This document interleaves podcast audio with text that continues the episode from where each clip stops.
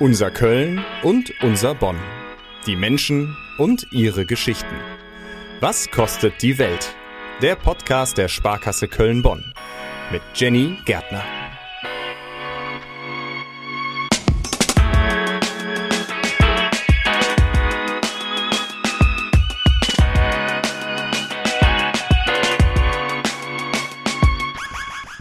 Süße Tüte, die muss schon öfter mal sein und natürlich das ein oder andere Bütchenbier oder die rettende Packung Milch am Sonntag, wenn alles andere zu hat. Bütchen gehören zu Köln und Bonn genauso wie die rheinländische Mentalität. Wahrscheinlich hängt beides sogar eng miteinander zusammen.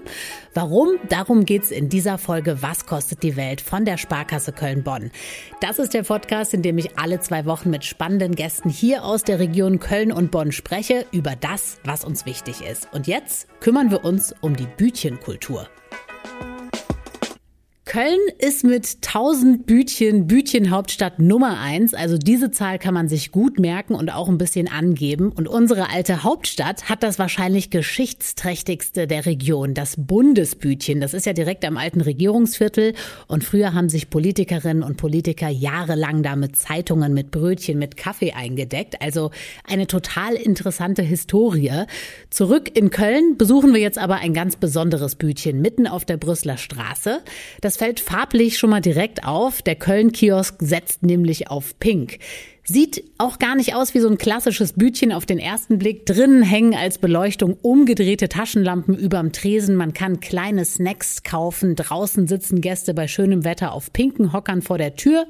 Bei schlechtem Wetter kann man im Nebenraum es sich bequem machen, denn es gibt wirklich alles Mögliche da. Es fühlt sich eher so an wie so ein kleines gemütliches Café und dass das so aussieht, wie es aussieht, das liegt an Shirin Shagagi. Sie ist die Besitzerin vom Köln-Kiosk, macht das Ganze mit ganz viel Liebe zum Detail. Seitdem sie 16 Jahre alt ist, arbeitet sie schon in Kiosken und wollte auch schon immer einen eigenen haben. Den Köln-Kiosk, den betreibt sie seit 2005 und fällt eben auf. Shirin, du bist ja schon ganz lange dabei. Was macht für dich denn so ein richtig gutes Bütchen aus? Die Besitzer und Besitzerinnen. ja, immer derjenige, der es führt. Das ist das, was es besonders macht. Weil das die Seele ist von dem Kiosk? Natürlich kommt es immer drauf an, wo der Kiosk ist.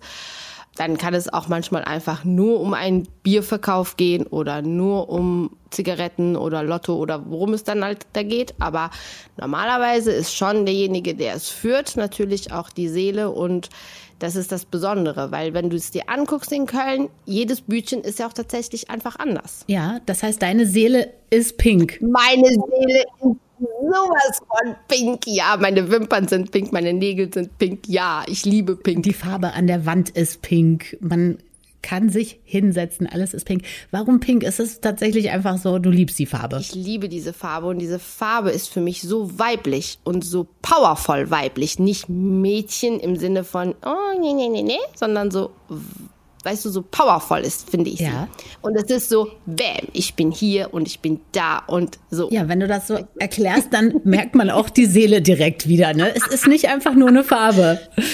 Es ist nicht einfach nur eine Farbe. Für mich auf jeden Fall nicht. Nein. Ich habe wirklich tatsächlich eine ganz lange Zeit sehr viel in Pink gehabt. Und ich habe alles auch von allen Menschen immer in Pink geschenkt gekriegt. Was man auch noch sieht, ist, wenn man reinkommt, ist eine riesengroße Kaffeemaschine. Und alle, die bei dir arbeiten, sind ja auch Barista. Also Kaffee ist so ein mega Ding für dich, oder? Ja, ich liebe Kaffee. Ich habe schon immer Kaffee geliebt und Kaffee trinken vor allem geliebt und wirklich, es ist so fair, dass ich mein Geld mit Kaffee verkaufen verdiene, weil ich so, so, so viel Geld für Kaffee trinken draußen ausgegeben habe. Ich liebe halt guten Kaffee und ich mag es auch, wenn man den bezahlen kann und der nicht so teuer, zwar gut ist, aber so teuer ist, dass man den halt nicht bezahlen kann. Das fände ich dann nicht so schön. Mhm.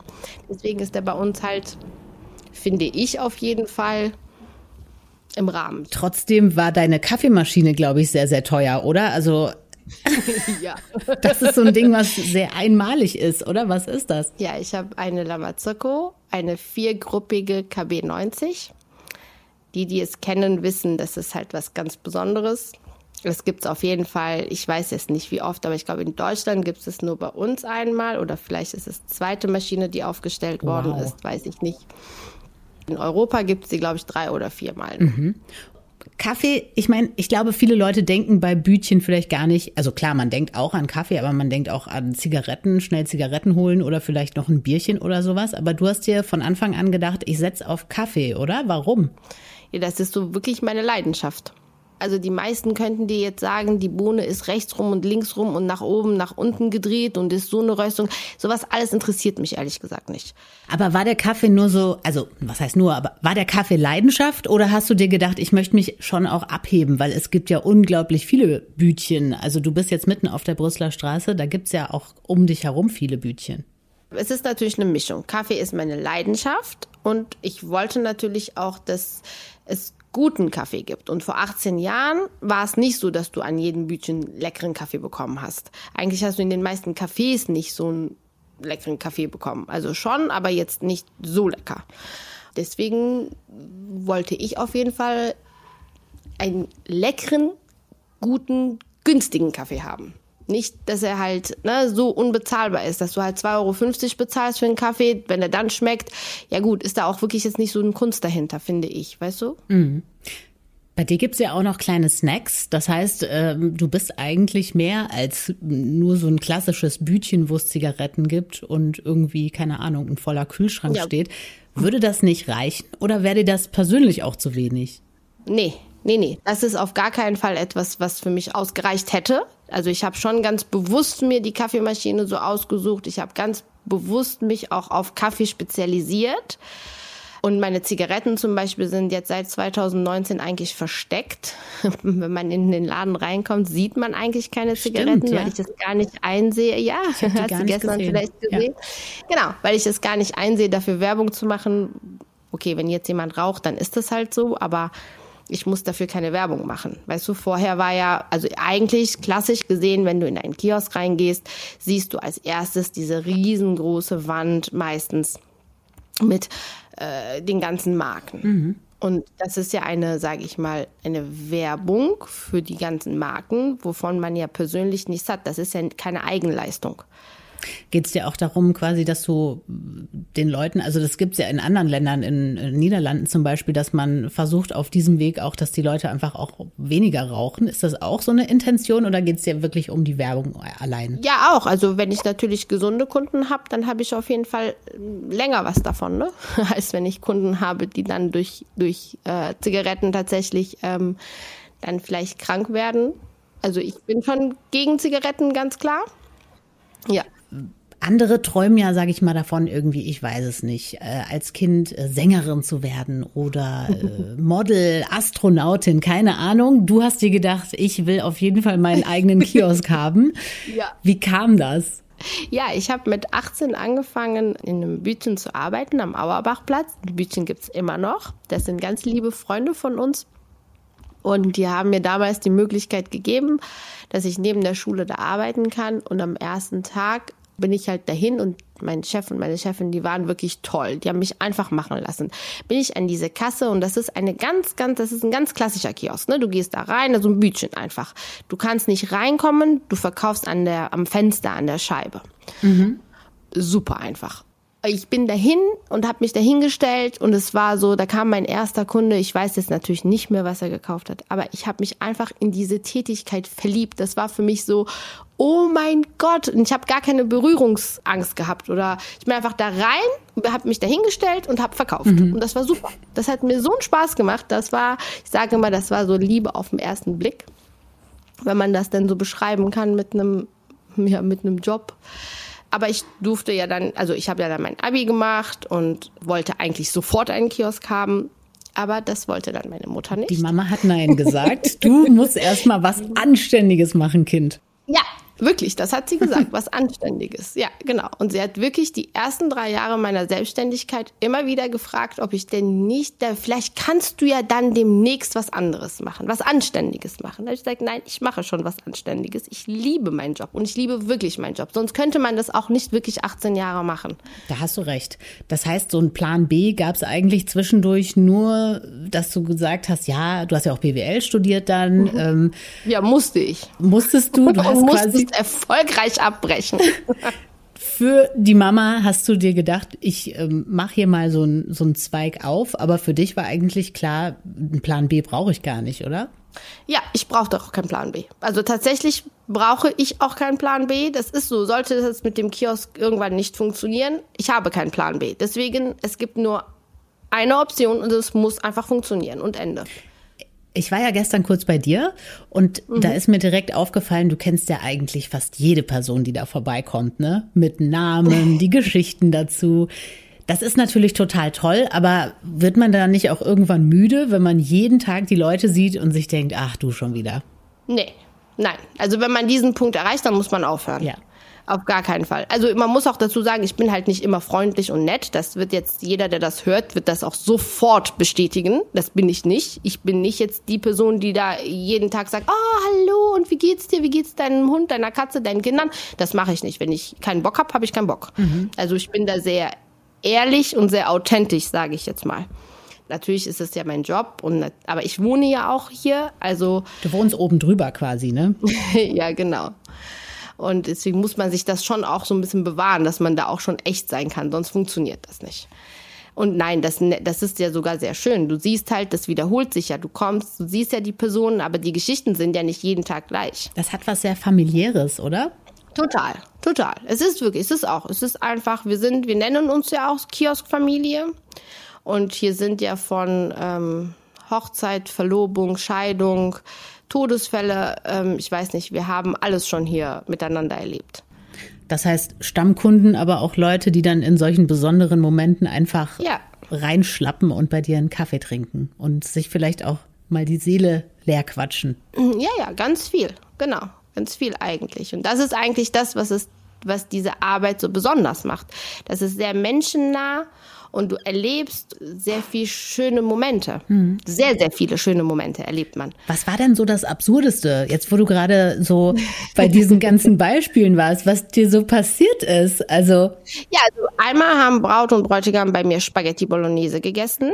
Also das haben die mit ihren äh, 10, 15 Gästen. Das wollten sie gerne haben. Die hat bei mir sehr gerne Spaghetti Bolognese gegessen und die haben tatsächlich bei mir dann Hochzeit gefeiert. Also ihr, ihr Essen nach dem Standesamt haben die dann bei uns gemacht. Wie cool. Und ähm, ja, Spaghetti Bolo, das ist echt mega gut. Ja, oder? Ja. So als Hochzeitsessen ist das Spaghetti Bolo auch sehr schön. Und waren die denn vorher bei dir oft im Bütchen? Also haben die sich da verliebt ja. oder wie kam das? Die haben sich nicht bei uns verliebt, die kannten sich, aber die kommen immer noch, haben jetzt mittlerweile zwei Kinder und sind vorher als Freund und Freundin zum Kaffeetrinken immer gekommen. Eine Bütchen-Love-Story höre ich hier. Das ist ja wirklich Hammer. Oh, pass auf, wir haben so viele Bütchen-Love-Stories, ja? die wirklich, ja, wir haben sehr viele, aber weißt du, was das Problem ist? Meistens ist das so, dann kommen die zusammen, also die lernen sich dann im Kiosk kennen, kommen dann zusammen dann kommen die zusammen zum Kiosk. Ja. Und dann gehen die auseinander, dann kommen beide nicht mehr. Oh, ja. das ist wiederum schlecht. schlecht für dich ja, und das ich, Hütchen. Ja, genau, und dann beruhigt sich diese Situation. Wirklich, das habe ich schon, schon so oft gehabt. Dann beruhigt sich diese Situation. Ja. Und dann kommt einer von denen meistens wieder. Ja, man muss ja auch erstmal über den anderen hinwegkommen und dann kann man wieder zurückkommen ins Bütchen. Das verknüpft man ja dann auch mit der Ex-Partner-Geschichte. ja, ne? natürlich. Ne? Ja, natürlich. Du erlebst ja, ach ja, also solche Sachen sage ich dir, das haben wir so viel, alleine schon die letzten Jahre, wie viele Pärchen zusammengekommen sind, auseinandergegangen sind und dann kommen sie nicht mehr, dann kommen sie wieder, dann kommt der eine, erzählt und der andere kommt und erzählt, ach ja. Eigentlich kriegst du ganz viel von den Leuten mit und vor allen Dingen begleitest du sie eben auch äh, über einen längeren Zeitraum. Das finde ich so interessant. Kioske in Köln ist ja so ein Ort, alle treffen sich, die Leute sind hier super kommunikativ. Meinst du, das hat auch damit zu tun, dass es halt so unglaublich viele Bütchen hier in der Region gibt? Also mit der Mentalität?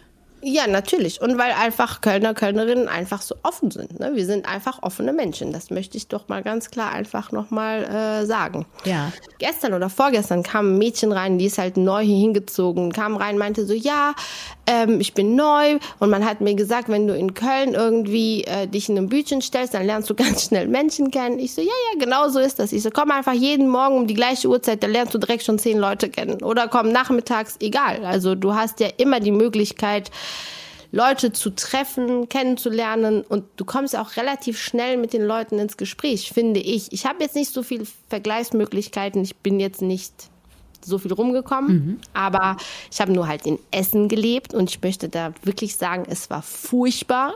War nicht die beste Zeit deines Lebens. Du musstest schließlich BWL studieren, gezwungenermaßen. Genau, gezwungenermaßen musste ich BWL studieren und wirklich, das war furchtbar und die Menschen waren auch wirklich furchtbar. Also ich habe zwar ganz tolle Freundinnen auch kennengelernt, so ist das nicht, habe immer noch mit denen Kontakt. Das ist nur eine Handvoll gewesen. Aber da zu leben, das war echt schlimm. Also da kannst du echt wirklich, das kannst du nicht mit Köln vergleichen. Ich bin halt mit neun nach Deutschland gekommen und habe direkt in Köln gelebt. Also ich kannte nichts anderes. Mhm. Und bin dann mit 21, glaube ich, 20 oder 21 nach Essen. Und für mich war so, wie bitte, wieso seid ihr hier alle so? Warum? Warum seid ihr denn so komisch? Und nicht offen. Wobei es ja in Essen und im ganzen Ruhrgebiet die Trinkhallen gibt. Und eigentlich ist das ja so geschichtlich gesehen der Vorläufer vom Kiosk. Also vielleicht hast du auch einfach die falschen Leute getroffen. Nein, nein. Ich habe in Essen jemanden kennengelernt, dessen Vater eine Trinkhalle hatte und er hat zwischendurch da ausgeholfen. Mhm. Und ich mit meiner Begeisterung, also meine Bütchenliebe, gehe dann dahin und bin voll begeistert und was ist? Da stehen nur Leute mit Jägermeister vor der Tür. Also nein, das kannst du nicht vergleichen. Tut mir leid. Ah, das ist doch total interessant, dass du, dass du diese Expertise dann quasi auch mitbringst aus deiner Zeit. Das heißt, du sagst also diese ganze Trinkhallenkultur und äh, hier, wie das bei uns ist in Köln, Bonn mit der Bütchenkultur, das ist komplett was anderes. Also für mich, ne, ich möchte jetzt natürlich, das ist auch jetzt schon sehr lange her, ne, also 21, ich bin 45, ich natürlich ist es jetzt sehr lange her und natürlich zählt jetzt nicht ein, zwei Erfahrungen, mhm. kann jetzt nicht für alles, für ne, soll nicht verallgemeinert werden, aber es ist auf jeden Fall so, ich finde schon, dass, dass es in Köln auch wesentlich, auch wenn du in der Bahn sitzt, du kannst ja schnell mit jemandem einfach quatschen. Mhm. Also ich äh, weiß nicht, ich kann immer ganz schnell mit Menschen reden. Also völlig zu Recht Köln die Bütchenhauptstadt, oder? Ja, auf jeden Fall. Hast du denn eigentlich mal eine Bütchentour gemacht? Also gibt es so ein Bütchen, wo du sagst, das ist also neben deinem eigenen wirklich so mein Lieblingskiosk oder da bin ich total gerne? Also ich bin ja wirklich total gerne halt am Auerbachplatz tatsächlich. Das ist auch auf jeden Fall mein Lieblingsbütchen, aber das hat einfach mal, das hat was mit meiner persönlichen Geschichte zu tun. Dass du da angefangen hast quasi. Ne? Ja, genau. Und ich liebe, aber ich liebe auch diesen Platz. Da gibt's ja auch zweimal die Woche gibt's ja so einen ähm, Wochenmarkt. Das ist auch so wie Familie, ne? Die sind ja auch immer da, das sind immer die gleichen Leute, du lernst die auch kennen, das ist ähm, schon toll. Also da die Ecke mag ich auch gerne. Hast du eigentlich deinen Mann auch im Bütchen kennengelernt? ja, tatsächlich. Ich habe den, ja, auch wenn wir uns von früher kannten, aber wir haben uns im Laden wiedergesehen. Ja, das ist schon so. Das ist ja lustig. Das wusste ich gar nicht. Ich habe jetzt einfach ins Blaue hineingefragt. ja. Deine eigene ja. Love Story. Ja, ist meine eigene Love Story. Wir hoffen mal, dass es dann nicht zu Ende geht und dann einer von uns nicht mehr zum Kiosk runtergeht. das wäre schlecht. Vor allen Dingen, weil äh, du ja auch noch oben drüber wohnst und äh, ihr gemeinsam besser gesagt. Also. Genau. Ja. Das wäre dann nicht so gut. Ja, aber wir haben uns tatsächlich auch ähm, im Kiosk dann wiedergesehen und da, dadurch, dass er so verändert aussah, habe ich ihn erstmal nicht erkannt. Ja. Und das hat dann kurz, ich habe kurz gebraucht und dann, und dann machte es Klick. Aber er wusste, wer du warst. Kam er auch extra oder war das nur so ähm, überraschungsmäßig, dass ich glaube, das war das war ein bisschen zufällig. Ich glaube, er war draußen, war spazieren. Das war so eine Sommernacht. Der war draußen, war spazieren und lief dann mit einem Freund rum. Und dann haben die gesagt, die holen sich was zu trinken. Und dann erinnerte er sich aber daran, dass ähm, ich vielleicht den Laden hier irgendwo in der Nähe hab.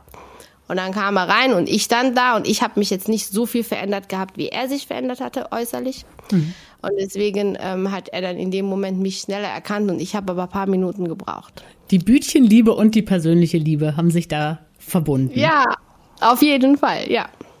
Das sagt Shirin Shagagi. Sie ist Bütchenbesitzerin durch und durch und sie sagt also, dass wir hier im Rheinland so viele Bütchen haben, das liegt einfach an der offenen Art der Leute. Ich weiß ja nicht, wie es euch geht, aber ich habe jetzt Bock auf ein Bütchenbier. Neue Folgen hört ihr übrigens jeden zweiten Montag überall, wo es Podcasts gibt. Und damit ihr keine Folge verpasst, folgt dem Podcast und lasst uns gerne ein paar Sterne da.